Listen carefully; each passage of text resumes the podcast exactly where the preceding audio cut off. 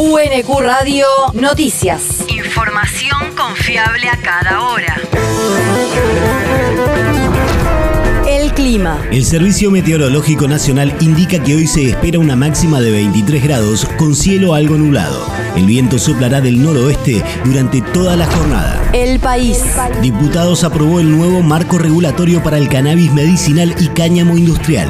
La iniciativa recibió 155 votos afirmativos, 56 negativos y 19 abstenciones y contó con el rechazo de parte de Juntos por el Cambio, la derecha liberal y miembros de otros interbloques. El objetivo de la nueva ley es brindar un marco regulatorio para la inversión pública y privada en toda la cadena del cannabis medicinal. En el caso del cáñamo industrial, apunta a legalizar los eslabones productivos, los de comercialización y a sus múltiples subproductos.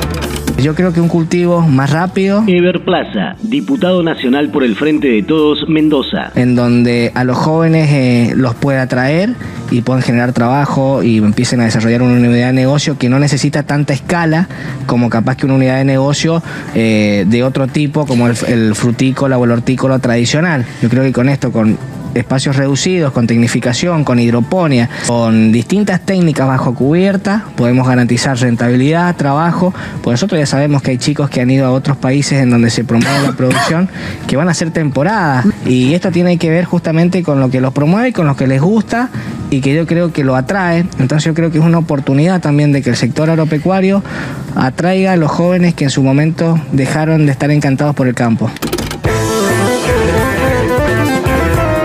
Norma también contempla la creación de una agencia reguladora que oficiará como órgano rector y articulador de la cadena productiva del cannabis. La región. Cartoneros denuncian represión en una protesta en la ciudad de Buenos Aires. La Federación Argentina de Cartoneros, Carreros y Recicladores de la UTEP, junto a la cooperativa Amanecer de los Cartoneros, denunciaron que fueron reprimidos por la policía de la ciudad y 13 manifestantes fueron detenidos en el marco de una protesta por paritarias y mejoras en los centros verdes de la ciudad. Según detallaron los trabajadores, los hechos ocurrieron ayer mientras se manifestaban en la Subsecretaría de Higiene Urbana y en la Dirección General de Operación de Reciclado para reclamar pacíficamente por el descuento abrupto de sueldos de gran parte de los trabajadores y acusaron al gobierno de Rodríguez Larreta de responder al reclamo con un enorme y desmedido despliegue policial. El territorio. Reclamaron reparaciones en la calefacción de escuelas quilmeñas.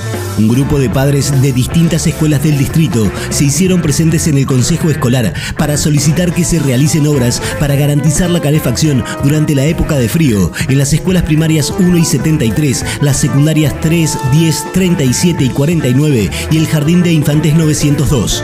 La movilización convocó a padres, docentes, auxiliares y alumnos acompañados por el Frente Gremial de Quilmes, conformado por Suteba Quilmes, UDEC, FEB, ATE y UDOCBA. El mundo. Rusia denuncia una guerra mundial económica. El representante permanente de Rusia ante el Consejo de Seguridad, Vasily Nevencia, declaró ayer que existe una guerra mundial en curso en el sector económico para la que los países occidentales se estaban preparando de antemano. El diplomático los acusó de estar robando en la mejor tradición del salvaje oeste y resaltó que aparte de sanciones y apropiación de la propiedad privada de ciudadanos rusos, Occidente congeló cuentas bancarias del país por un valor de 300 mil millones de dólares.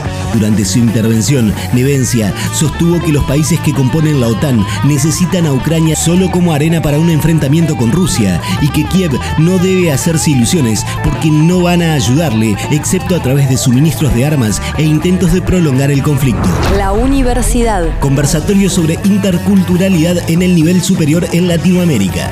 En el marco del convenio de cooperación académica entre la Universidad Nacional de Quilmes, la Universidad Mesoamericana de Chiapas, México y la Cátedra Internacional de Interculturalidad y Pensamiento Crítico, se realizará el conversatorio sobre experiencias educativas en Argentina, Chile y México. Expondrá Fernando Castillejos Castillo por parte de la Universidad Mexicana en una charla coordinada por Mónica Fernández Braga de la UNQ. Además, estarán presentes la vicerrectora de la Casa de Altos Estudios Alejandra Cini junto al director del Departamento de Ciencias Sociales Daniel González. Será el próximo 10 de mayo desde las 18 en el Salón Auditorio Nicolás Casulo con transmisión en vivo y en directo. El deporte. Juegos Sur de la Juventud en Rosario. Ayer arrancó el atletismo con medallas de oro de Tomás Mondino en 100 metros llanos y Anelis Korniechuk en el lanzamiento de jabalina. Después de dos triunfos, hoy a las 16 juega la selección de futsal contra Curazao. Los deportes que más medallas aportaron hasta el momento a Argentina fueron la natación y la gimnasia artística. Argentina sigue en el tercer lugar del medallero, detrás de Brasil y Colombia, en los Juegos que se disputarán en Rosario hasta el próximo domingo. UNQ Radio te mantiene informado. Información confiable a cada hora. UNQ Radio, la radio pública.